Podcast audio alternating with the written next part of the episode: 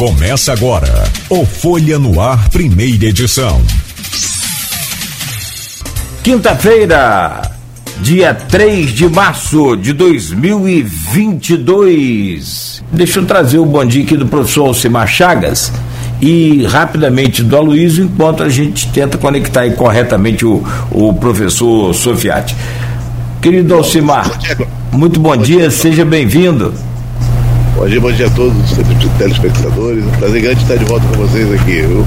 Muito obrigado, professor.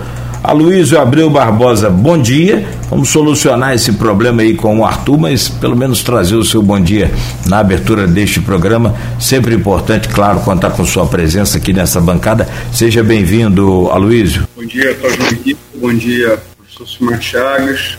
É, bom dia, Arthur Sofiati. Bati um intervalo para tentar conectar aí o vídeo. Né? Estamos tendo alguma dificuldade técnica para isso, Sofiati. E falar sobre o assunto que domina nove em cada dez, dez rodas de conversa do mundo, que é a invasão da Rússia de Vladimir Putin ao país vizinho, né, soberano, um irmão cultural, né, que é a Ucrânia, ainda governada pelo Volodymyr Zelensky. Perfeito, vamos sim, vamos abordar todos esses assuntos todos os detalhes para a gente entender, inclusive os efeitos aí na economia mundial. Então deixa eu trazer aqui o Aloysio Abreu Barbosa dessa bancada conosco hoje e a gente tenta converter aí esse problema, como diz que o, o carioca, né? Lá o, o, nós somos Fluminense, mas diz que o carioca do limão faz uma limonada, né? O Fluminense do, do limão faz uma limonada, uma caipirinha e ainda tempera o peixe. A Luiz, eu peço a você para fazer a gentileza de abrir esse bloco aí, por favor. É, vamos lá, fico pelo atraso, pela dificuldade técnica, pela falta de mais de Sofiati. Uh, deve servir de exemplo para a gente ter, ter, mais cuidado para que isso não aconteça novamente, mas vamos tentar tocar esse call de Sofiati e Alcimar em vídeo áudio. É, as novidades mais da, da guerra que depois de Putin botar o seu sistema nuclear de prontidão, Lavrov essa madrugada falou em, em ontem falou em guerra nuclear, agora Lavrov, Lavrov que é o ministro das relações exteriores, chanceler da Rússia, falou que está falando em, em, em guerra nuclear são, é o Ocidente. É, é, e a cidade de Kelso, no centro-sul, uma cidade portuária importante, é, que estava em batalha, batalhas acirradas já há três dias, a Ucrânia admitiu a queda da cidade e a tomada dela pelos russos. Comboio, comboio extenso de blindados, equipamentos, está partindo em direção a Kiev.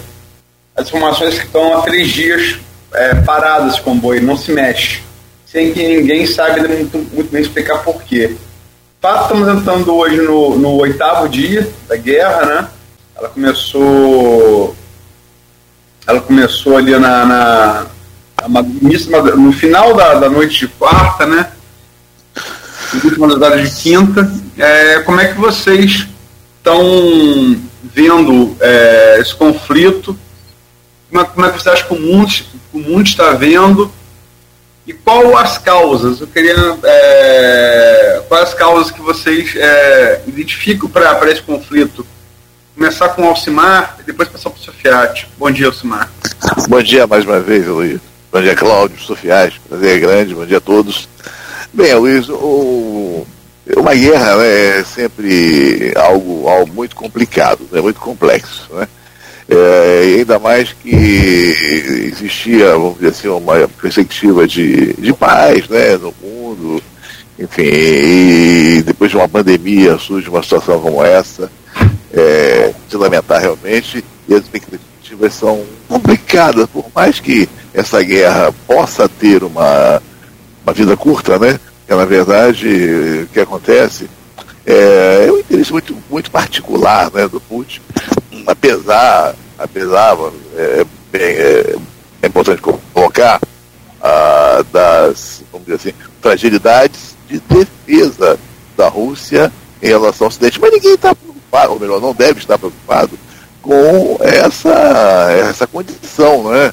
Porque o mundo caminha, vamos dizer assim, para a paz. Então você não tem que tá, ter toda essa preocupação em relação à defesa. Né? Então, eu acho que foi uma precipitação muito grande e eu acredito que ela deve ter vida curta exatamente porque ele está isolado mesmo, né? O mundo inteiro, até os núcleos, eles são contra essa guerra. Essa que é a verdade, né?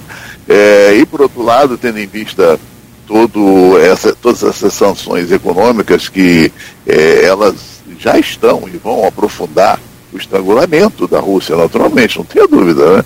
É, e o, a, a superioridade bélica da Rússia contra essas sanções, eu acredito que chega a um certo equilíbrio. Equilíbrio em que a Rússia, a Rússia terá que desistir disso, na verdade. Né? Eu, eu acho que foi uma grande precipitação. Isso é ruim para o mundo, né? E como o próprio presidente do, do americano eh, tem falado, depois, né, quando isso for realmente escrito na história, né, eh, vamos ver que a Rússia sairá, sairá enfraquecida realmente desse confronto, né? E o mundo fortalecido. É mesmo queiram, queiramos ou não, né? A, as orientações, a orientação, é, vamos dizer assim, capitalistas, né? Elas é, evoluíram e eu, eu não acredito que o mundo queira voltar à condição anterior daquele socialismo, né? Onde você tinha uma planificação, da, da, da, economia, isso não é nada bom. Essa orientação capitalista, tranquilamente, ela, ela ganhou, assim, tanto é que a própria China hoje né, tem uma orientação capitalista, apesar da questão política que é, é, enfim, é, é diferente, né? mas a, a, orientação capitalista na economia fez com que a China realmente evoluísse de forma é, bastante substancial, né? então não existe espaço mais para essa orientação de cunho socialista. Né? Isso fica bem evidente. E, na verdade, quando as pessoas falam que houve uma, vamos dizer assim, um, um avanço da OTAN, fica, eh, fico, eu tenho um pouco de dúvida. Avanço da OTAN, como, né? Na verdade, eu acho que o que aconteceu, o que tem acontecido, é um grande interesse por, pelos países que antes pertencia à orientação socialista para uma orientação capitalista, né? Que é dessa maneira, com liberdade, é com democracia, que realmente o mundo vai evoluir. Né? Você pode lembrar também, se passar para o Fiat, teve a resolução da ONU né, é, no plenário, é, que foi aprovada, ela não tem, ela não tem, ela não tem, é, não é a mesma coisa do Conselho de Segurança, né? É, mas ela foi aprovada com um placar significativo, né? 141 votos a favor, incluindo do Brasil, provando que o Itamaraty, Bolsonaro fala uma coisa, o Itamaraty, graças a Deus, faz outra. É, 35 abstenções, entre elas da China, que é significante, e cinco apenas contra a Rússia, Belarus, é, que é ou Bielorrússia, de onde também está partindo, os ataques, o ataque a Kiev está partindo de, de Bielorrússia, né, do Alexander, Alexander Lukashenko, aliado de Djibouti, é, Síria, Coreia do Norte e Eritreia. Sofiati, é, você como historiador, é, Alcimar falou em, falou em, em, é, em socialismo e tal. O socialismo, a Rússia é um país capitalista, né? Não tem. A própria China é um capitalismo de Estado. É, a Rússia é capitalismo a russa, né? Com oligarcas e tal. Mas é, essa coisa da, da, do avanço da OTAN, você enxerga como uma das causas que o Sumar falou que não vê? Ah, eu não vejo, não vejo de fato que esse seja um argumento sólido, sustentável, porque a OTAN não poderia ser uma ameaça para a Rússia na medida em que o potencial nuclear da Rússia é o maior do mundo. É, quando esse potencial se equilibrava entre Estados Unidos e Rússia em 1962, ele foi suficiente para deter uma guerra nuclear um total. Então eu não acredito que a OTAN eh, invadisse qualquer, qualquer representasse qualquer ameaça para a Rússia, na medida em que é, esse potencial nuclear russo é dissuasivo, né? Então, eu acredito que seja um argumento. Esse é um argumento de que a OTAN estava cercando a Rússia e está cercando, até porque a Rússia deu motivo para isso, na medida em que ex-países do Pacto de Varsóvia e países que nasceram do desmembramento da Rússia mesmo ficaram com medo do que a Rússia fez nas guerras internas e nas guerras a, ao lado, né, nas marginais, nos países que fizeram parte dela. Então vou, foram buscar defesa na, na, OTAN e procuraram ingressar no mercado, na União Europeia também. Então esse argumento eu acho que não corre. Outro argumento, inclusive a invasão da, da Rússia agora, mesmo sendo num país que não faz parte da OTAN, seria talvez um motivo para a OTAN alegar a mesma coisa, nós estamos ameaçados pela Rússia. Então esse argumento não cola. O argumento de que existe uma guerra preventiva também, que guerra preventiva é essa? Imaginem se os Estados Unidos invadissem Cuba agora, alegando que existe um perigo iminente e que é necessário fazer uma guerra preventiva. Eu acho que seria uma loucura também uma coisa dessa, uma, uma atitude como essa. Dizer, por exemplo, que o, o, a Ucrânia é um país nazista, né? como se isso fosse uma grande ameaça. Ninguém notou essa ameaça em momento nenhum. Se existe nazista na, na Ucrânia, tá, tudo bem, existe. Existe na Rússia também. Né? Existe no Brasil também, existe, parece que em todos os lugares do mundo, mas eles não estão necessariamente no poder. Então não seria a desnazificação da Ucrânia um motivo para isso. É, a Rússia, na verdade, vem retalhando a Ucrânia, vem cortando, vem amputando pedaços da Ucrânia desde 2014. Então é uma, é uma guerra de agressão. Né? Essa guerra de agressão, a invasão de um país por outro país que na verdade não estava provocando, ou se estava provocando, porque a gente não sabe ainda o que vai acontecer depois em termos de informação, se estava provocando era num canto só, era lá na parte leste, né? era lá em Lukashenko, em Lukashenko, em, em era lá que estava vendo isso e a gente não sabe o que estava acontecendo. Para mim aquela área já estava dominada pela Rússia. Então a Rússia, com, primeiro, cortou a, cortou a península da Crimeia, cortou Donbass. E agora está invadindo a Ucrânia. E isso significa o quê? Para mim, significa desrespeito ao direito internacional e desrespeito aos direitos humanos. Então, eu estou vendo que a Rússia está isolada mesmo, de fato, cada vez mais, e está travando uma guerra extremamente antipática, que vai cada vez mais isolar o, o Putin disso tudo. Mas é. Posso aproximar de novo, até porque vamos falar da, da maior, já em alguns indicadores a maior economia do mundo, em alguns outros aí nos Estados Unidos, mas certamente em curto espaço de tempo vai dominar todos os indicadores como, como a economia do mundo. É, quem tem a China não está tão isolado assim, né? É, Ainda que a China, sempre muito precavida, muito, né? É, do, é da índole chinesa, né, da cultura chinesa, essa coisa da, da, da paciência, da, do refletir muito antes de tomar uma decisão, mas a China está tá se abstendo nas votações, tanto no Conselho de Segurança quanto no plenário da ONU.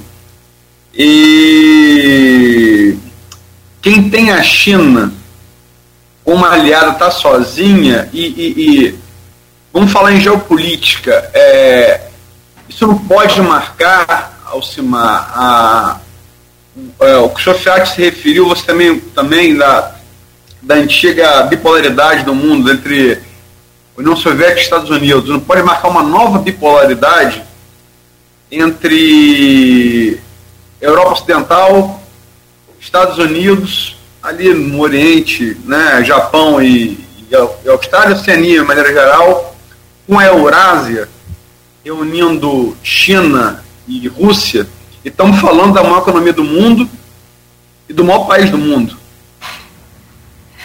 É, perfeito. Eu vejo que a China tem um grande interesse né, econômico. É, então, até que ponto nós poderíamos considerar, né, vamos dizer assim, é, essa relação tão forte com a Rússia, do momento que a, agora o que se observa é que a Rússia tem outros interesses, né, que é o da guerra, e a China não. Eu acho que nesse aspecto ah, mesmo que a China esteja tão próximo da Rússia, né, é, o grande interesse é econômico. E essas potências, naturalmente, elas querem marcar o seu espaço, né, Estados Unidos, China. Então não, eu não vejo, né, vamos dizer assim, ah, que a proximidade da China vai evitar o isolamento é, da Rússia, né? É, a não ser que acabe essa guerra imediatamente, naturalmente, né? e, a, e a Rússia né, passe também a ter interesse na sua evolução, no seu crescimento, a partir da economia mundial. Né? E também eu acho que esses países são muito diferentes né, em termos de, é, de representatividade econômica para o mundo. Né? A Rússia e a China, a China já marcou o seu espaço. Né?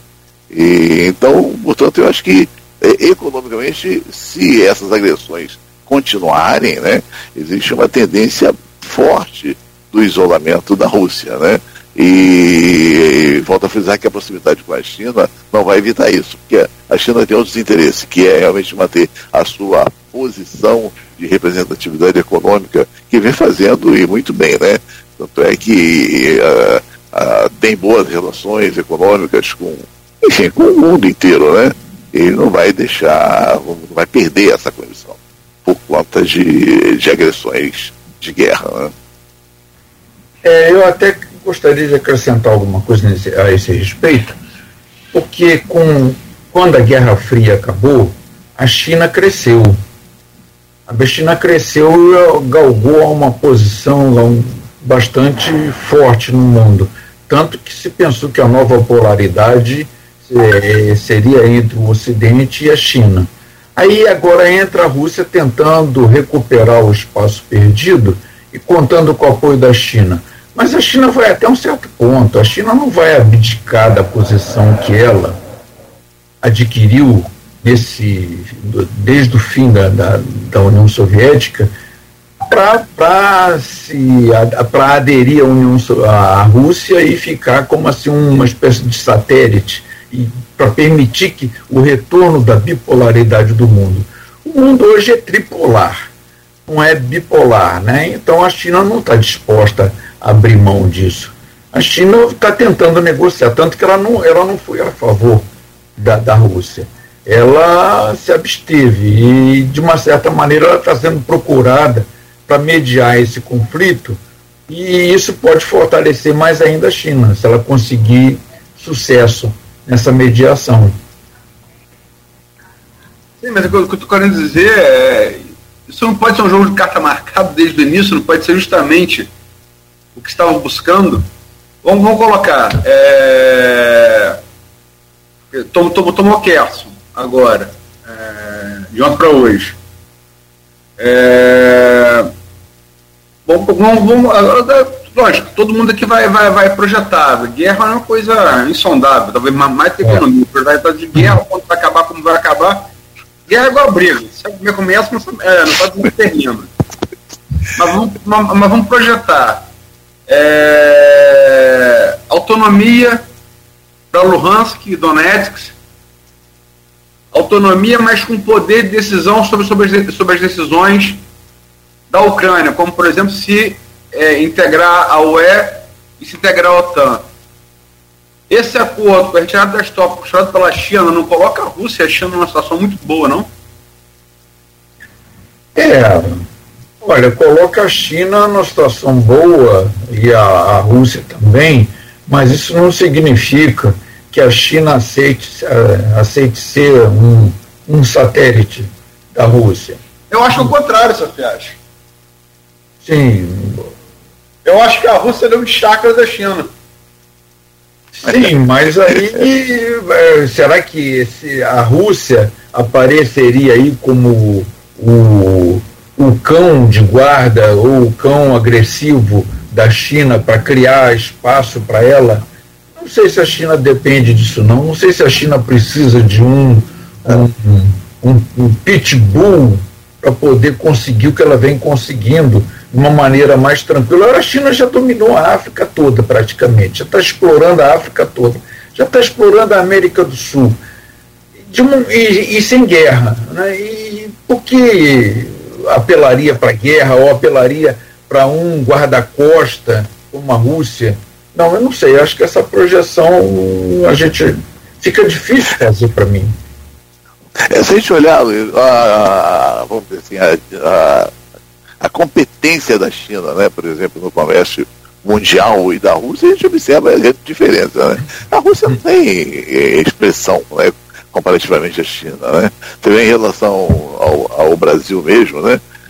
você vê que o Brasil importa 50 bilhões de dólares da, da, da China, importa, apesar da preocupação com os fertilizantes, 5, 6 bilhões da Rússia.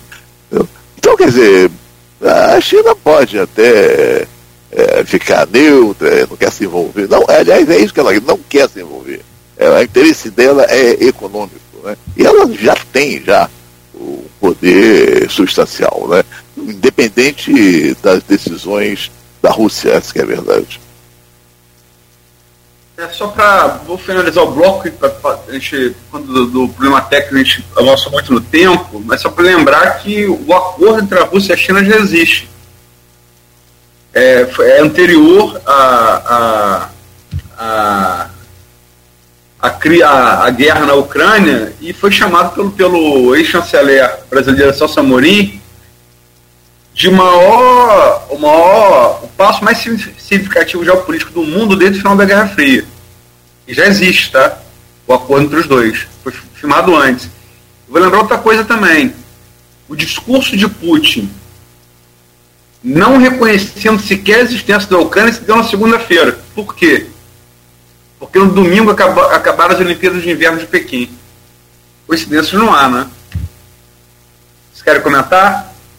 Não, eu, a, a, mesmo assim, mesmo que exista uma união entre uma união, um acordo né, entre, entre Rússia e China, e, esse acordo eu acho que não é incondicional. Né? A China não está disposta a entrar em todas as aventuras da Rússia no, no, sentido de reconquistar uma posição que ela perdeu a partir de 1991. A China, a, China pode apoiar até certo ponto. Eu não sei como é que vai ficar a situação da Ucrânia. Eu não sei se a Ucrânia vai ser incorporada ao território russo como uma nova república associada, uma república interna, ou, ou uma, uma, ou parte da federação, não sei disso. Não sei se vai voltar a ter, manter a independência, mas com o governo manipulado, o governo títere, né? Não sei se volta com o governo independente, mas acho que a despeito disso tudo, a China não entra numa aventura muito grande uma aventura muito grande de apoiar uma Rússia, é, uma Rússia que, que procure é, reconquistar o seu espaço através da força. Né? A China não tem usado esse, esse tipo de, de tática né? de é, conquistar terras, de conquistar territórios e formar um grande império. A gente tem problemas que a China enfrenta. Por exemplo, Taiwan é um deles, né? Eu acho que é o, é o principal. E a China está hesitando bastante nisso. Ela sabe que é um perigo muito grande. E a gente vê que ela tem muito tato para lidar com essas questões. Ameaça, ameaça com sobrevoa Taiwan, mas para. Né? Então é só como se estivesse mandando mensagem. Mas não, não tem atitudes assim abertas é, declaradas como a Rússia no caso da Ucrânia. Então, o que eu vejo é, de fato, a Rússia está querendo reconquistar a posição que perdeu. Se vai conseguir, eu não sei. Eu tenho a impressão de que não. Eu tenho a impressão de que ela vai lançar nos braços da OTAN mais países como a Suécia, como a Finlândia, como é, Moldávia, né, que devem ficar com muito medo depois disso que está acontecendo. Se isso aconteceu na, na Ucrânia, por que não vai acontecer em outros países periféricos, de outros países que pertenceram ou foram aliados da Rússia até 1991? Até um certo ponto a China vai, depois eu acho que a China vai começar a perceber, não, essa aventura não convem para nós Ontem mesmo já houve uma, um passo atrás, não houve, em relação ao reconhecimento da, da, do país como autônomo, realmente? Já houve um certo, uma certa acomodação das coisas, não? Não, não. Você fala da, da, da, da região, da região, da região da Ucrânia, da Ucrânia, da Ucrânia. Da Ucrânia. Tanto é que hoje, hoje tem uma reunião, né? Não, tem uma reunião com o local não divulgado entre representantes dos dois, mas a novidade que tem assim, mais relevante foi a aprovação da. a reprovação da invasão pelo, pelo da ONU e, e no campo militar né, a cidade de Kherson, que é uma cidade portuária importante, centro-sul, ali no Mar Negro, que foi tomada pela, pela Rússia. Olha, eu, eu leio, eu leio um jornal, diariamente um jornal em português publicado na China, chamado Hoje Macau. É da antiga Macau portuguesa, né? E que o noticiário tem mostrado que existe, existem descontentamentos dentro da própria China, descontentamentos que estão sendo explicitados contra a China entrar numa aventura como a Rússia entrou. Quer dizer, estão insistindo para que a China se coloque como mediadora do conflito, que a China busque uma solução diplomática e, e que a China continue nessa posição de, não digo neutralidade, mas uma posição de, não, de, de, de abstenção, né, mas ao mesmo tempo uma abstenção ativa. Abstenção ativa no sentido de estar contribuindo para que esse conflito termine. Né? e, e a Rússia não prossiga mais nessa, nessa escalada dentro da Ucrânia ou fora da Ucrânia em outros países que estão que são periféricos a ela. Há protesto na própria Rússia. É, o que eu só quero dizer é que assim há um acordo chamado processo Amorim do maior acordo geopolítico desde o final da, da Guerra Fria entre China e Rússia, que é muito anterior não é, não é anterior ao, a, se for botar Crimeia, em 2014, né, mas é anterior à retomada da, da, das, hostilidades, das agora, é bem anterior, é do ano passado esse acordo. É, e é, até agora, a coisa deve ser dado, final da Olimpíada de Inverno de Pequim, no dia seguinte, o te faz um discurso, discurso belicoso. É, é lógico que a China tem muita parcimônia, é, não vai se expor. É, é, da índole chinesa não se expor a risco desnecessário. Mas ainda assim, é, lógico, aqui uma, é está, tem que tentar interpretar, né? Mas policial bom é policial mau é o jogo mais antigo do mundo, né? É, mas desconfiança também. Eu posso desconfiar do Celso Amorim, eu posso desconfiar desse acordo, eu posso desconfiar de que a China abra mão dessa política que ela tem de conquistar sem guerra, né, de conquistar territórios, é, territórios não, de fazer acordos econômicos. E, se está dando bem isso, se está funcionando, por que, que vai apelar para outra, outra tática né, de, de conquista? Você tá, até o momento a China não, não me parece que, mesmo fazendo acordo, queira desistir da posição que ela tem. Então não é mais um mundo bilateral esse mundo bilateral, na verdade, não está muito consolidado ainda, mas é um mundo trilateral, né, em que a China vai até certo ponto, mas não vai, não vai a, a, seguir a Rússia em tudo. Quer dizer, não, não é nesse sentido. E, Luiz, e o reflexo disso tudo também, né? É, vai ser danoso para todo mundo, essa é a verdade. O mundo está globalizado, não é? Então, quer dizer, você imagina Uh, eu estou acreditando que a Rússia não vai aguentar as sanções uh, do Ocidente. Ela não vai aguentar. Porque, na verdade, essa exclusão dos bancos russos mesmo, do sistema de transferência financeira internacional, isso é um problema sério. Daqui a pouco ninguém tem mais dinheiro. Quer dizer, a Rússia, por exemplo, já tem a metade das reservas internacionais congeladas, né? Então, quer dizer, ela não vai aguentar isso. Então, eu acredito que quando equilibrar essa questão das sanções, né? Com as aventuras em termos bélicos, né? Chegar a um certo ponto que você olha, aqui não dá para extrapolar, né? Eu acho que aí acaba a guerra realmente. Eu não acredito que isso deve demorar muito, não. Independente da questão da China, etc.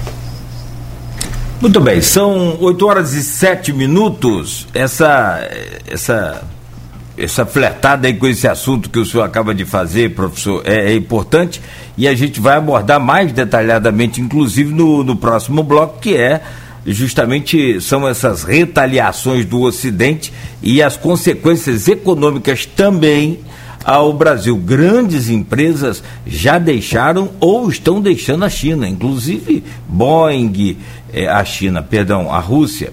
É, Boeing já deixou de prestar serviço, a Apple e tantas outras empresas aí já começaram a fechar os seus negócios de, definitivamente com a China ou até com a, com a Rússia ou até essa guerra passar aí.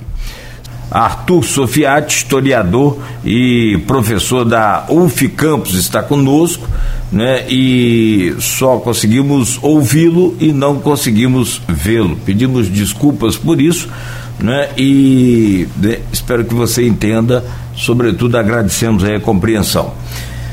Recebemos também no programa de hoje o professor Alcimar Chagas, economista e professor da UENF.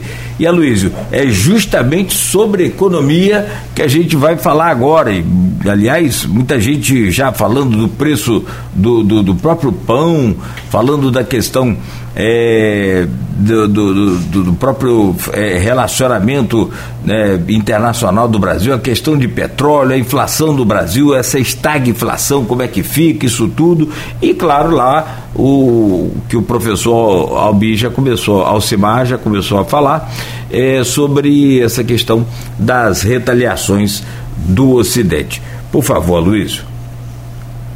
Sinal, você citou aí a retirada de vários bancos russos, alguns oligarcas, pessoas do governo, do sistema SWIFT, né, que é um sistema de comunicação é, internacional entre, entre instituições de crédito, bancos, né, que torna muito difícil a transação comercial das pessoas físicas e jurídicas, né.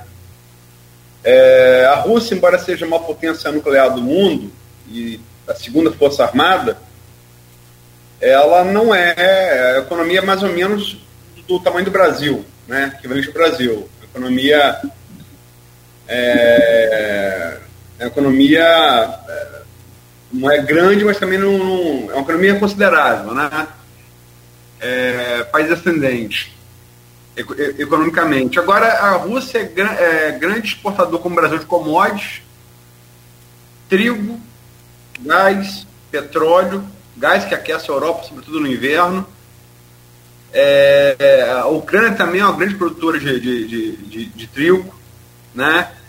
É, fertilizante e é, girassol, né? Semente de girassol, óleo e tal. Como é que isso pode afetar a, a, a economia do mundo? E até onde essas retaliações não podem ser um tiro no próprio pé da, dos Estados Unidos e da Europa, que como o Brasil também vivem é, inflações causadas pela, pela pandemia.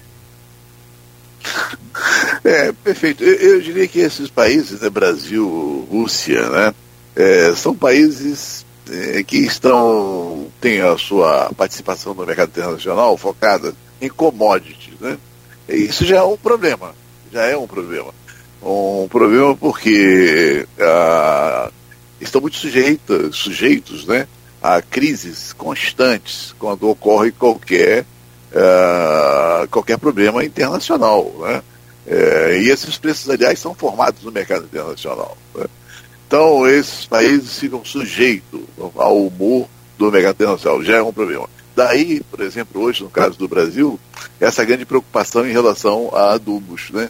Quer dizer, é, um país como o Brasil, que tem uma exportação, né, valor de exportação torno de 280 bilhões de dólares, quase 300 bilhões de dólares, né?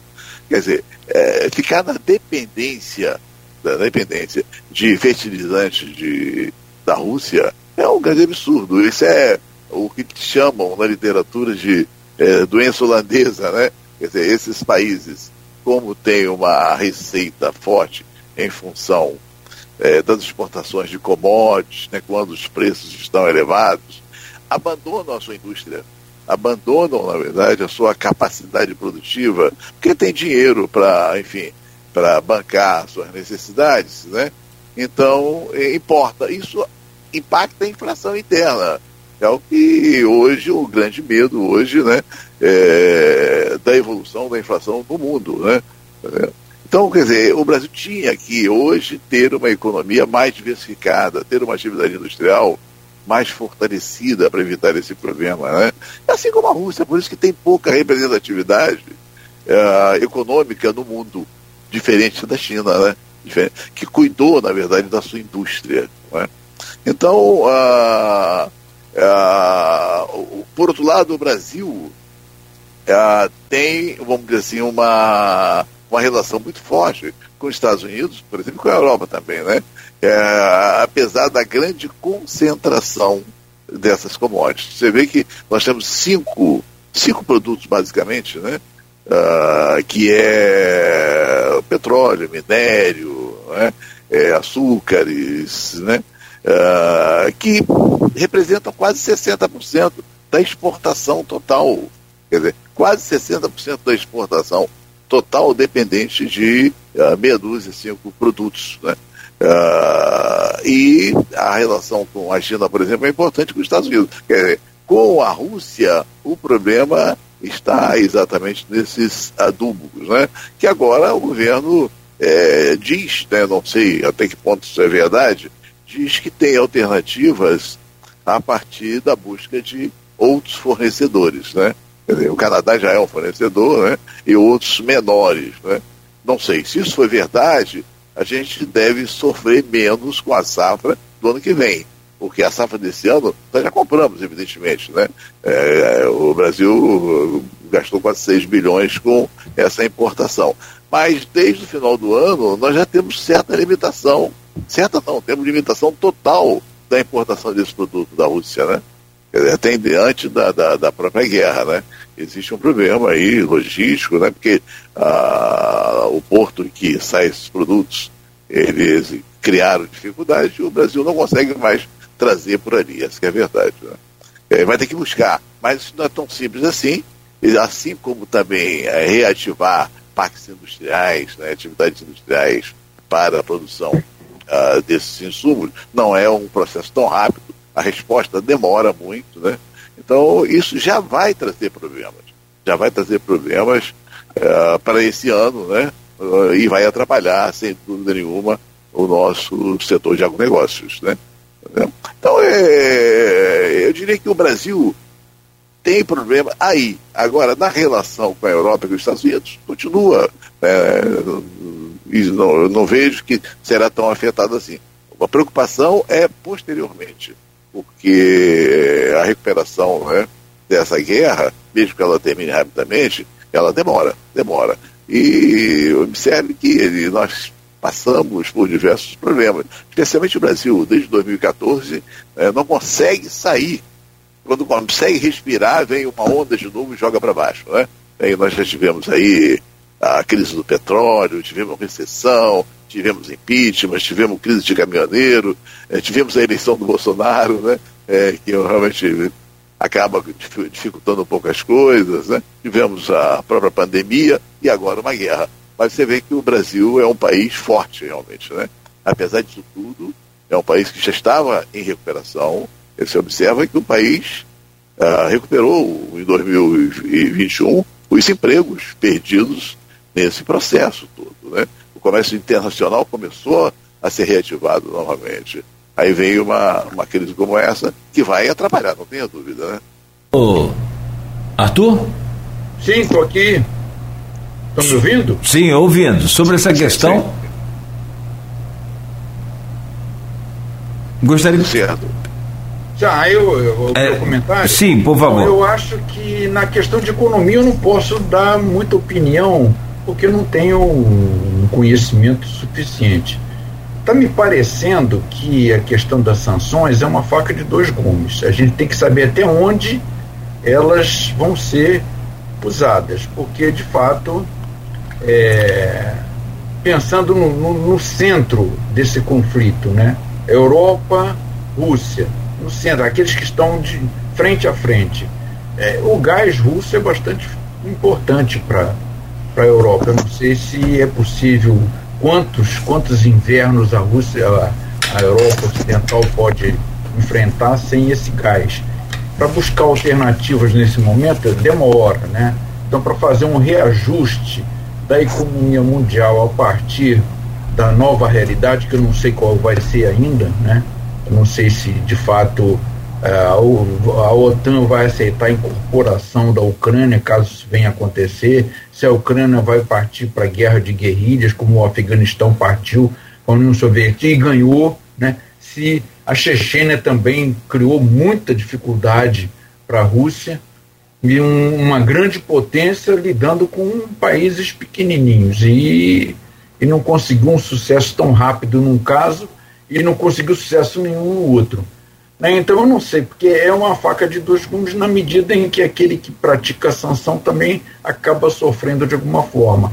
Então eu não posso acrescentar muito mais do que isso, porque eu acho que no caso do Brasil, por exemplo, existe a, existem as portas abertas, como o professor uh, Alcimar apontou, da Europa Ocidental, dos Estados Unidos e da China também.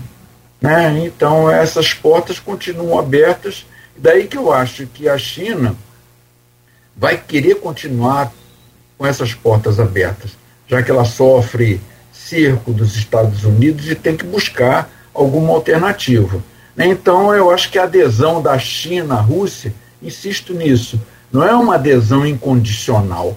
Né? Não é adesão, eu topo qualquer coisa. Se você quiser invadir agora a Europa Ocidental, reconquistar a metade da Alemanha que era sua no Pacto de Varsóvia, a gente está dando apoio. Eu acho que a China vai até um certo ponto. Esses acordos, assim, a gente conhece acordo, né? A gente sabe que acordo internacional não é acordo incondicional, né? Eu vou com você até o final do mundo. Então, eu acho que a China ainda é um elemento de equilíbrio nesse conflito todo, nesse conjunto todo é, internacional. Uma coisa, Luiz. Desculpa. Ah, pois não, professor, fique à vontade. Desculpa. Você vê que a, as sanções, conforme o, Luiz, a, o Arthur comentou, elas são seletivas, né? Você vê que não tem sanções ainda que impeça a comercialização de combustíveis, né, do próprio gás. Não existe nada a esse respeito. Até porque se a Rússia disser que não vai é, distribuir mais gás para a Europa, o que, ela vai fazer com esse gás todo? Né? Já não tem dinheiro nos bancos. Né? Se não exportar, quer dizer. É, então isso tem é, é, é, flexível, né? Por isso que eu acho que ah, essa guerra precisa acabar logo, até para que a Rússia possa respirar, porque ela não vai aguentar, na verdade. Né? Então, é, de alguma maneira, algumas, algumas, alguns negócios continuarão sendo mesmo que reduzidos, né? Agora, posteriormente, uh, nós vamos realmente absorver uh, resultados negativos, reflexos negativos, né? desse período mesmo de guerra, não tenho dúvida. A minha pergunta é o seguinte: na, na, na, semana passada a gente conversava aqui com o Aloysio Abreu Barbosa e ele falava o seguinte: é, você pode chamar o, o, o, o, Putin de canalha, e é um canalha, né? Foi exatamente assim, né, Luiz, que você falou. Mas uma coisa você não pode chamar ele de um estrategista geopolítico burro. Pelo contrário, ele é um canalha, né, mas é um estrategista, é um, um conhecedor geopolítico né, e tem feito essa, essa geopolítica dele. O, o que eu gostaria de entender e ouvir dos professores né? É, porque o brasileiro já não se liga muito em história, já não se liga muito em, em sei lá, ainda mais em período de carnaval, quarta-feira de cinza, quinta-feira aí naquela marcha lenta ainda, sem entender de que planeta você veio, para onde você vai. O brasileiro também que nesse ritmo. Eu, eu gostaria de ouvir dos professores explicações mais. É, é, e até porque vocês já falaram muito agora mesmo, o professor Sofiati falou sobre o Pacto de Varsóvia, o apoio da China né, para tentar a Rússia rever sua terra, aquela coisa toda. Quais são o, o, o, os benefícios que, que motivaram, quais são as grandes vantagens que motivaram o Putin a promover esse, é, essa guerra. Quem conhece um pouco da história, né, sabe um pouco da, do sofrimento da Ucrânia, por exemplo, né, que passou pelo Holodomor, né, que é a, a, aquela espécie de, de, de, de morte por fome, terror realmente. O povo morria de fome, fome, fome, fome. Tem histórias né, que as pessoas contam até hoje né, sobre isso. Mas a minha pergunta é essa, justamente assim, tecnicamente, como entender o motivo dessa guerra? E aí, geopoliticamente, o, o professor Aristides pode falar, e economicamente, professor Alcimar, o senhor pode começar a falar, por favor. Olha, me perdoe é, concordar em parte né, com essa questão do, do Putin como um grande estrategista. É, não, ele pode até ser um grande estrategista, mas, mas eu acho que ele mediu erroneamente esses resultados. É, é, evidente que a Rússia ela tem limitações é, geográficas né, que permite seu avanço econômico. A questão do a, a entrada para o mar, né? É, por terra mesmo, está muito dependente de outros países. Então, eu acho que a preocupação dele né, está exatamente no campo da defesa. Se houver uma, um ataque contra a Rússia, né, é, com a estrutura uh, territorial que ele tem hoje, é um problema. Se houver, eu acho que ele está pensando dessa maneira. Mas só que o mundo de hoje, né, as grandes potências estão buscando uh, competitividade, evoluir economicamente, né, uh, não com armas, e sim com estratégias econômicas. Eu acho que aí está o erro dele. É, aí está o erro dele. Uh, e a gente, nós estamos vendo que uma semana, é, economicamente, ele já foi estrangulado. Economicamente, ele já foi estrangulado. Quer dizer, por mais que tenha uma força bélica infinitamente superior, é? É, ele não vai conseguir usar isso. Ele não vai conseguir usar isso, porque ele vai ser estrangulado economicamente. Entendeu? Então aí que eu vejo que talvez ele tenha medido não muito corretamente né, os resultados. Ou seja, essa pressão toda do mundo inteiro. O mundo hoje é globalizado, tanto economicamente, como, enfim, é, politicamente, é, em termos da comunicação, enfim, é totalmente globalizado. Né? E todo mundo está contra ele. Eu acho isso que ele não esperava. Então, no aspecto econômico, especialmente, a grande arma do Ocidente são as sanções econômicas. Por mais que elas é, sejam seletivas, né, ela tem um papel poderosíssimo, talvez mais forte do que o armamento prometido para a Ucrânia. Olha, imaginemos que a gente pudesse ressuscitar Napoleão, incontestavelmente um, um comandante militar, um líder militar assim de primeira categoria, de uma inteligência tática estratégica fantástica. Se a gente pudesse ressuscitar Napoleão e colocar Napoleão no lugar de Putin. Né? E, e Napoleão, então, é, partisse para sua política de conquistas territoriais. Acho que ninguém vai contestar que Napoleão é, era uma inteligência, mas acho que Napoleão contava com uma cúpula. Ele não agia sozinho o tempo todo, né? apesar de tudo que ele pudesse fazer em termos de tática e estratégia. É, acho que Putin também adquiriu uma experiência muito grande, mas continua com. Ele conta com uma cúpula também que está com ele, embora o povo pareça, parece que não esteja com ele nesse momento. A guerra parece meio impopular. Eu diria que, mesmo assim, qual é a, a, fraqueza do, do Putin nesse momento? É querer reviver um estado do mundo, um momento do mundo que já passou. Essa guerra é uma guerra, não se faz mais guerra assim hoje em dia. Né? A gente está fazendo esse, tipo de guerra é feita onde se entende que o mundo é periférico. O Oriente Médio, por exemplo, que para mim é a área que a área das guerras há, há 100 anos.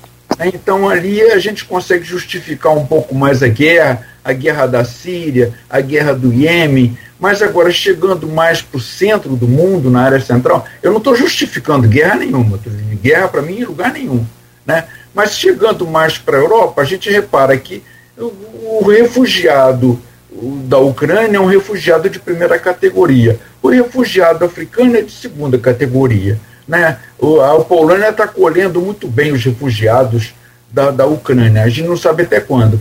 Então, o que eu quero dizer é o seguinte, em síntese, essa guerra é, parece que uma guerra extemporânea, uma guerra fora de época, um tipo de guerra que não se usa mais.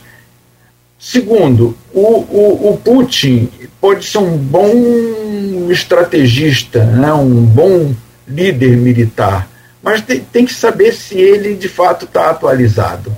Se ele, é, é, ao invadir a Ucrânia, não está pensando numa Rússia que já passou. Né? Porque de 91 para cá, quer dizer, são o quê? 30 anos? De 91 para cá, muita coisa mudou. Não é mais esse tipo de, de, de, de estratégia, de tática que a gente usa hoje em dia. Conquista territorial.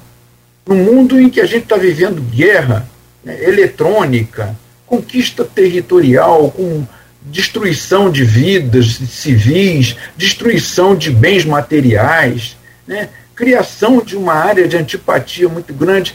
Aí eu fico pensando no Putin como um, um grande eh, pensador militar, mas ao mesmo tempo um grande pensador militar como Napoleão, fora de época. Eu só vou lembrar que, assim, é, é, é eu acho que é inegável que, que, eu vou falar a verdade, nem Putin nem ninguém esperava a resistência que o povo ucraniano está tendo. Tá? Não é só Putin que não esperava, ninguém esperava. É, não é só Putin que, que não esperava uma liderança tão firme e corajosa quanto a de um ex-comediante que ascendeu a presidência quanto o Volodymyr Zelensky. Que respondeu o convite dos Estados Unidos de é, salvo-conduto para sair, ele falou, eu não quero carona, eu quero, eu quero munição. É. Isso ninguém esperava falar que esperava isso, provavelmente outro comediante. É, e, e, lembrar também, quer dizer, é, lógico, a, a União Soviética acabou, como o Scott lembrou, em dezembro de 91. E é, uma das principais causas da, daquela, é, militarmente falando, da, daquele grande decadência da, da, da Rússia, que foi que sobrou, foi o, o herdeiro ali maior da União Soviética, foi a Primeira Guerra da Chechênia né, que onde uma república separatista islâmica da, da Rússia, é, onde a Rússia tomou, tomou, tomou um pau da Chechênia. E a primeira coisa que, que Putin fez, quando ele assume ali em 99 para 2000, é ir às forras na Chechênia, e se meteu a Chechênia. E teve ainda dois atentados terroristas, um, um, no, um no teatro em Moscou e outro numa escola da Sete do Sul, e morreram várias pessoas onde ele enfrentou o terrorismo na Chechênia. É, Bashar al-Assad, se o Fett citou o Oriente Médio, presidente da Síria, só não caiu porque Putin apoiou. Então a experiência de Putin tem sido testada ao longo dos tempos. Foi nos anos 2000, foi agora na Síria, após a Primavera Árabe, e não sem êxito. Não sem êxito. Né? Foram dois êxitos militares. Mas o que ninguém esperava agora é, essa resistência da Ucrânia, né? E, e também da liderança do, do, do Zelensky. Sim. É, vocês acham que, é, assim, é, é, mi, é, militarmente falando, a gente, é, Sufjat falou o Afeganistão, que foi um atoleiro tanto para a União Soviética quanto para os Estados Unidos depois. O Biden vinha muito mal também disso, da saída, da saída do Afeganistão. Vocês acham que é, é, é possível é, a Ucrânia se, se, transformar num atoleiro é, para Putin, para a Rússia? É possível porque, bom, tudo é possível nesse mundo, né? É provável, vou perguntar assim, é provável que isso aconteça? Olha, Putin pode talvez tomar conta da Ucrânia toda, derrubar Zelensky, matar Zelensky, prender Zelensky, colocar um governo títere na Ucrânia, mas é preciso considerar o seguinte: é preciso considerar que a luta pode continuar através de guerrilha. E essa luta através de guerrilha é uma coisa a longo prazo, né? Você abafa num canto, aparece no outro, como aconteceu no Afeganistão. Se abafa aqui, aparece ali. Né? Então, ele, ele deveria contar também com, com esse tipo de resistência que pode acontecer. Não é da tradição ucraniana fazer isso, né? mas isso pode acontecer. Então, eu acho que vai, mesmo assim, vencendo a, vencendo Zelensky, tomando conta da Ucrânia, ele vai continuar cercado. E agora foi o áudio também? Será? Vão querer ingressar na OTAN. E será que o, o Putin vai bancar, fazer mais guerra e invadir outros países?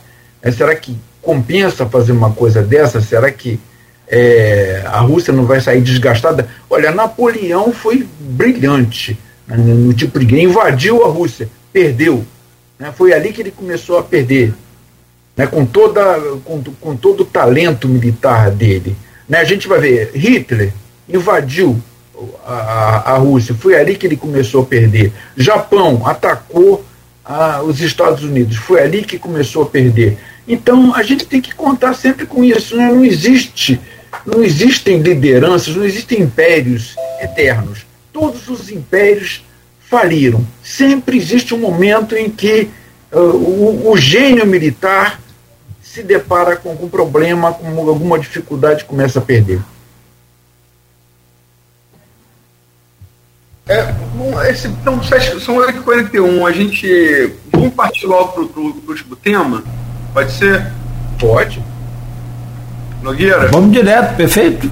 Vamos lá. É. A gente emenda aí. É, a gente falou muito. É, falou, sobretudo, Alcimar falou das consequências para o Brasil econômicas mas consequências políticas também. É, queria que vocês tentassem projetar como é que vocês acham que isso pode e vai influenciar. Né? Economicamente é uma certeza, né? Eu acho que ninguém, ninguém tem dúvida disso. Mas politicamente, se vai influenciar, como se espera que influencie é, nas eleições de outubro? Sobretudo, sobretudo presidente. Eleições brasileiras, por óbvio, né? Não, não as Macron agora em abril, as brasileiras de outubro. Eu, eu começo. Pode ser. Pode ser você. Olha, a, a mensagem do Brasil é dúbia. O Bolsonaro diz uma coisa, de, de, manifesta mais ou menos a simpatia pela Rússia, e eu acho que isso é mais para o grupo dele do que propriamente para o Brasil inteiro. É, e por outro lado, a, o Itamaraty manifesta outra posição na ONU. Então está mandando duas mensagens, se bem que a que vale mais é de Bolsonaro para os seus seguidores, né? Primeiro aspecto. Segundo aspecto, nós temos muito tempo daqui até lá para saber se isso vai pesar ou não na, na, nas eleições. Pode ser que as coisas mudem de tal maneira que isso não seja mais um argumento forte para a eleição. Eu lembraria também que do outro lado, do lado do PT, eu ainda não vi uma manifestação forte, até porque isso é que eu tenho notado nas redes sociais de algumas pessoas. Querem ver em Putin Stalin ou Lenin, quando ele não é mais isso. Querem ver na, na Federação Rússia a União Soviética. Então são pessoas saudosistas que estão manifestando suas opiniões. Terceiro, terceiro ponto que eu queria observar aqui: a população brasileira não está nem sabendo o que acontece direito né, não está se posicionando direito em relação, o direito nem errado em relação a, a essa questão. É, o que eu tenho notado são assim posições muito rasteiras, muito superficiais. Eu não sei se isso conta muito para a eleição. Sabe? Não sei se essa questão é importante para a eleição de um presidente quando a gente vive um Brasil que está sofrendo consequências muito grandes no plano econômico, uma população muito desempregada ainda, embora as taxas tenham melhorado, até lá, até, até outubro, novembro. Perfeito. É, é, eu concordo com a. É, eu, eu, tenho muita preocupação com a democracia brasileira, sabe? É, muita preocupação, realmente. É, é eu tenho também acompanhado alguns comentários é, no Brasil em defesa da própria, do próprio avanço da Rússia, né? militar da Rússia, outros contra em defesa, né? outros favoráveis. Né? É, mas, na verdade, a gente observa claramente que o Brasil, apesar de ser resiliente, de ter passado por tudo isso, né, ainda é, carece de bons líderes, líderes confiáveis. Né? É, tem hora que eu penso que a política no Brasil né, é uma política de poder familiar. Eu, eu chego a pensar isso, entendeu? É, parece que as pessoas já a, a, abrindo mão, vamos dizer assim, de sua participação mais efetiva no, no sentido de uh, auxiliar na mudança, né? A, sabe, abandonar a situação. Por que, que eu estou falando isso? É, quando eu falo que o Brasil é resiliente, eu quero dizer o seguinte, porque o, o, o grupo do PT, que estava no poder anteriormente, né, quase acabou com esse país. Né? É, isso aí não é um ponto de vista, não é um ponto de vista, né? A gente consegue comprovar isso a partir de diversos números, né? O, e abriu espaço para a chegada do Bolsonaro, que a gente sabe que era um político que. É um político, um político que. Uh, é desconhecido, desconhecido, conhecido lá, né, para os políticos, mas para o povo brasileiro não era conhecido. Ele chega como um grande, uma grande alternativa, né?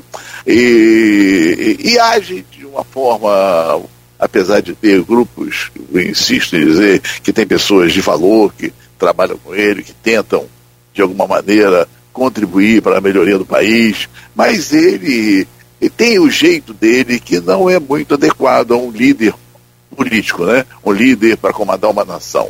Conforme o Aristide comentou anteriormente mesmo, quer dizer, os sinais que ele manda são sinais trocados, isso gera um problema muito sério. E aí você tem, fica numa situação em que parte da população acha que o retorno desse grupo, é, é, que quase acabou com o país, talvez seja a solução. Outros acham que a permanência do Bolsonaro deve ser uma alternativa para o país. Né? É, eu, eu, eu, então eu fico observando essas, esses dois caminhos, né? Essa, essas duas, esses dois caminhos que estão abertos né, para o país no futuro, são caminhos bastante sabe, ruins, muito ruins realmente. Né? A nossa sorte, insisto, é que esse país é muito forte. Né? Ele consegue ah, sobreviver a esses percalços todos. Né? Então, a minha, a minha expectativa é de que realmente surjam né? Ah, lideranças melhores e que a, a, as regiões desse país né, também deixem de pensar o país em sua totalidade e passe a pensar também mais regionalmente, né? Uh, porque também, sem pensar regionalmente, você não vai conseguir resolver o, país, o problema do país como um todo. Você vê que é um país desigual, é, ainda voltando para a questão do comércio internacional, quer dizer, quatro estados desse país, né? quatro estados desse país, é, concentra, é, concentra 20% das exportações uh, feitas no, no, país, né? Uh, e, e, ainda insistem numa política neokeynesiana, quer dizer, nós passamos pela própria pandemia e por, por mais que muitos resgatassem essa visão keynesiana, isso não funciona, não funciona pela desigualdade das regiões, então é preciso tratar o país, é, olhar o país de baixo para cima e não de cima para baixo como é, é, prático, não é prática. É, de baixo para cima. E de baixo para cima você precisa reestruturar regiões, é, facilitar a chegada de novas lideranças. E, e a, as mudanças vêm daí. Quer dizer, é ampliar essa estrutura de capital social nos territórios. Né? Eu não vejo saída sem é, esse, novo, esse novo olhar esse novo olhar, não de cima para baixo. Então, eu fico muito preocupado e eu acho que nós precisamos tratar de melhorar a nossa estrutura da, da, da, democracia, a estrutura da democracia, para que a gente possa evoluir definitivamente. E claro que esse tema aí é tema para a gente fazer uma série de programas, né? não é só um programa. Isso aí dá, é, tem várias participações aqui, inclusive, tem o Edmundo também é, questionando aqui, professor Henrique da Hora, enfim. E falar em hora, a hora vai embora, né? São 8 horas e 50 minutos. Você tem alguma questão a mais, Aloysio? A gente pode fechar por aqui por hoje e, claro, evidente. Vou, vou, pedir uma síntese, se me permite. Uh, o campo de mundo é, é, boa. A pergunta do Henrique da hora é boa também, mas é. Eu acho que o Alcimar já, acho que o Alcimar respondeu, né? O, o, o da as sanções, é, mesmo com a os 630 bilhões de, de reservas cambiais recorde que a Rússia fez, de um terço, metade delas já foram comidas com as sanções. Né? O Osmar já, já falou sobre isso. É, acho que a, a, Rússia nem ninguém. Outra coisa que ninguém esperava também é a atuação do Zelensky, a resistência da Ucrânia e a força das sanções. Acho que são três coisas que ninguém esperava. Né? É, mas a pergunta do Edmundo é, é, se, se, vocês acham que a, o conflito, se, se ele se arrastar até outubro, né, é, não, não, não vamos ter tendência do eleitor brasileiro votar alguém forte, né, uma imagem força. Eu acho muito difícil, quase impossível, esse conflito se arrastar até outubro. Né? Mas, enfim, é, eu gostaria de, é, com essa pergunta de mundo, fazendo mas fazendo a ressalva que eu acho que é impossível durar até outubro. A não ser como o Fiat disse que vai haver uma guerra de guerrilha, né? Mas é, é complicado também, porque o Afeganistão dá para fazer isso porque, porque é, é o Hindukush, né? A cadeia de montanhas. Ó. O Vietnã dá para fazer isso porque é selva tropical. A Ucrânia é uma grande planície. Né? É, eu, eu levanto isso como possibilidade, não como uma certeza de que vai acontecer. Eu acho que Putin deve contar com, com esse tipo de coisa também. Eu acho que não, não, simplesmente a guerra não termina com a ocupação da Ucrânia pela Rússia. As coisas vão ter desdobramentos, claro. Né? Eu acho que de alguma maneira vai ter que tipo de desdobramento? Se a OTAN vai se fortalecer, se a Rússia vai querer continuar nessa política expansionista, se vai haver resistência interna desses países são possibilidades. Nesse momento, eu acho que é isso que a gente pode fazer. A gente não pode dar certeza, cravar alguma coisa em cima de uma opção a ser tomada. Não, eu queria perguntar a vocês, se me de mundo, se vocês acham que isso pode. É, é, quando é figura forte, se o Putin sair bem disso tudo, né? Pode influenciar a eleição brasileira. E o que vocês esperam é, é, é dessa guerra? O, o, o, o que vai sair dessa guerra? uma guerra maior, uma Rússia mais forte, uma China mais forte, um Ocidente mais forte? O que vocês esperam? Olha, eu, eu vou me escorar na minha condição de historiador. Né? Como historiador, eu acho que a gente não deve ficar usando a condicional né, é, para o passado. Se, por exemplo, no caso da, da, da Semana de Arte Moderna, se não houvesse a semana, haveria de qualquer maneira o que aconteceu. Não sei, né? Se é, o que pode acontecer no futuro? A gente pode ter assim um leque, um leque de opções do que pode acontecer dependendo da, da, da correlação de forças do mundo. Então, eu acho que já apontei aí a, a, a Rússia pode desistir da Ucrânia, a Rússia pode ocupar a Ucrânia. Eu acho muito difícil que a Rússia ocupe a Ucrânia de uma maneira assim de incorporar a Ucrânia como se fosse o território seu. É, eu acho que pode assim, manter a república, mas manter o disfarce de um governante que é pró, pró russo, como já aconteceu antes do Zelensky, né?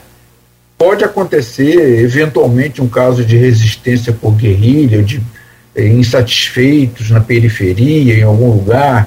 Não sei, não sei a topografia da Rússia, da, da Ucrânia para afirmar isso. Não sei como vai acontecer com, com a OTAN. Eu acho que a OTAN vai se fortalecer de alguma maneira através da adesão de outros países. Né? Então são, são possibilidades que eu vejo adiante do que pode acontecer. É, eu, eu, acredito que quem fica enfraquecido, né? Quem vai ficar enfraquecido é o Putin. Eu acho que a Rússia deve desistir dessa guerra realmente. E o povo, os russos, vão desistir do Putin. Né? É o que eu vejo, né? porque realmente não existe, é, não consegui identificar, nem ninguém conseguiu identificar, acredito, né, elementos que justificassem uma ação como essa. Então acho que ele é que vai, todos vão desistir dele. Tomara, tomara. tomara. Tomara que isso aconteça, mas pode ser que não também, né? Eu acho que a guerra é muito antipática, a guerra é muito fora de época. Esse tipo de atitude é, ficava bem, talvez, é, durante a Guerra Fria, mas agora fica muito difícil que isso aconteça. E fica muito difícil dizer. A Ucrânia, a OTAN é uma grande ameaça. Sim, a gente sabe que é uma grande ameaça, mas a OTAN não tem manifestado isso claramente de que é uma grande ameaça. Vamos dizer, não, mas a OTAN bombardeou não sei onde. E por que esse, essa, essa, quer dizer, esse argumento assim, ou essa atitude de sempre apontar, por que, que a, a, a, a ONU não fez isso naquele momento e está fazendo agora? Essas coisas todas não contribuem. Eu estou trabalhando com a real política. Né? É claro que eu não estou concordando com ela totalmente. Eu acho que a gente está sempre pensando que pode ter um mundo diferente. Mas nesse momento é isso que existe. Né? A gente tem que lidar com isso, não com o que poderia ter sido ou o que poderá acontecer. Então a, a, a realidade é essa. Né? E a gente tem que saber como lidar com isso. Perfeito. São 8 horas e 56 minutos. Nós queremos agradecer aos senhores pela gentileza de estar conosco aqui hoje. O mesmo né, com esse problema técnico aqui, pedimos desculpas e agradecemos a, a Não, compreensão. Eu, eu, que peço desculpas, Cláudio, eu que peço desculpas. Nada. Porque a incompetência é minha. Não, eu compartilho dessa incompetência também. A gente tentou aqui, mas não, não conseguiu, infelizmente né? E a gente vai se aprimorar mais, se aperfeiçoar mais, né? E criar alternativas aí, soluções para que esse tipo de, de situação não, não aconteça, Sofete. Isso. Para mim, a solução ideal é voltar presencial. É. Presencial, quando, quando isso for possível. Porque aí parece que a gente só falha se houver algum problema de saúde, de transporte e tudo mais, aí está lá presente, não falha. É, pode ter também. Essa, felizmente, acontece. Mas, sobretudo, agradecemos, professor Arthur Sofiati, pela sua generosa colaboração aí, para a gente poder entender um pouco mais, poder se colocar a par realmente do que está acontecendo e, de fato, né, é, trazer essa realidade, que é, essa questão do mundo globalizado hoje é imediato, é instantâneo. Antigamente você poderia ter uma guerra lá do outro lado do mundo e só chegar aqui com né, um tempo depois. Hoje é instantâneo, né? É, tem sempre alguém filmando alguma coisa, que acaba soltando, mandando pra gente. É, a cobertura da guerra hoje, se você percebe aí pela, pela grande mídia, é, utiliza, não vou dizer todo o material, mas boa parte do material é gravado por câmeras de circuito de TV, por celulares e. É, exatamente. Né? É verdade. Principalmente esses canais de notícias 24 horas, como a própria é, é, Globo News, né? Então a gente acompanha muito, fica o tempo todo focado nisso aí, tem que ter muito material. Mas, Arthur, muito obrigado, bom dia para o senhor. Né, bom uma, dia, obrigado. Uma ótima quinta-feira aí. Muito obrigado. Bom dia a todos, bom dia, ouvintes. Obrigado. Bom dia. Alcimar Chagas, obrigado, bom dia para o senhor também, né, obrigado pela, pela colaboração aqui nesta manhã de quinta-feira. Foi um prazer grande. Bom dia, Cláudio, Luiz, Arthur. Um abraço a todos os participantes. Bom dia. Deixa eu, trazer o Aloysio aqui para despedir de vocês e a gente continuar aqui para fechar o programa. Aloysio, por favor. É, só para lembrar é, que é, tem pesquisas de, de institutos é, fora da. que não são controlados pelo, pelo, pelo, pela internet, né? não são controlados pela, pela, pela Rússia, que atesta que, que embora haja vários protestos é, é, por conta da guerra, parece é, o número de presas são 4 mil pessoas, mas lembrar que a popularidade, popularidade, do Putin é muito alta, tá? Ela é muito alta. Ela é mais alta que, que, que de muitos líderes ocidentais. É mais, é, mais, é, mais alta que do Biden, é mais alta que do Bolsonaro, é mais alta do que a intenção de voto do Lula, é mais alta que Macron, é mais alta que Boris Johnson. Schultz. É show, Schultz, que está assumindo, pegando rabo de foguete depois da Merkel. então, mas a condição dele é diferente. A condição dele é diferente. Ele é um ditadorzinho danado, né? Ele é um ditador, né? É, mas a, a popularidade dele, Alcimar, é medida, é medida por institutos que não são controlados por ele, tá? E é superior a todos esses, esse, líderes que eu falei. E que as reformas constitucionais que permitiram a ele é, voltar ao poder depois de dois mandatos e, um primeiro-ministro foram aprovadas por franca maioria da população em, em, em eleição. Né? Lógico que ele manda envenenar dissidente, é aquela coisa que a gente conhece, é exercício KGB. Mas é, é, é, assim, não é uma opinião, é um fato. A popularidade dele é muito alta. É possível que a guerra, um insucesso na guerra, um prolongamento da guerra, é, reduza isso? É possível. Agora, ele tem que perder muito para chegar a todos esses líderes que eu falei aqui. E outra coisa, quando a popularidade dele, desse, desse, ele está no poder desde o final de 99, né, 2000, nesses 22 anos, quando ela começou a oscilar um pouquinho para baixo, sabe o que, que houve? 2014, invadiu a Crimeia, subiu de novo. É. Então, é, não podemos negar também a característica russa de quem é, viveu no, na, na, Rússia, na Rússia dos czares do século XV ao, ao início do século XX. A Rússia profunda. É, é, é depois, é, 1722, é, é, União Soviética, né, Constituição União Soviética, tem um período com a democracia o mais decadente da sua história, que foram os anos 90 com Boris Yeltsin. Então está muito claro que o russo gosta da figura forte. Gosta da figura forte.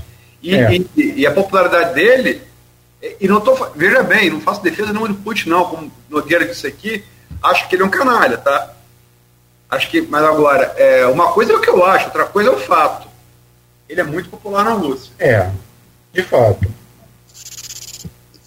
Mas é isso, agradecer, agradecer a, a, Não, é, ver o que vai ser. O fato é que hoje ele é e há 22 anos. Né? Ele, foi, ele foi eleito em todos os cargos dele e as alterações constitucionais foram é, plebiscitárias, com ampla maioria. A última para verificar, até 2036, Osman, foi 85% dos votos.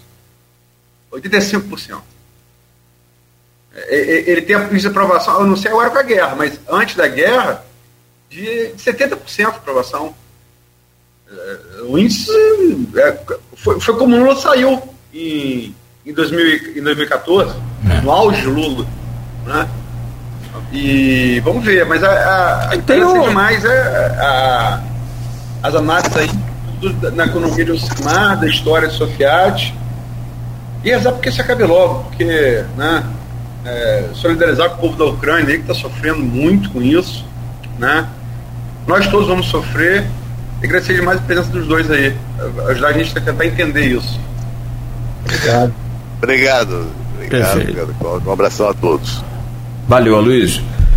Um abraço. Bom dia, obrigado a você, você que nos acompanhou também mais uma vez, o nosso obrigado especial hoje por né, compreender aí a, a falta da imagem lá do professor Arthur Sofiati. E amanhã às sete estaremos de volta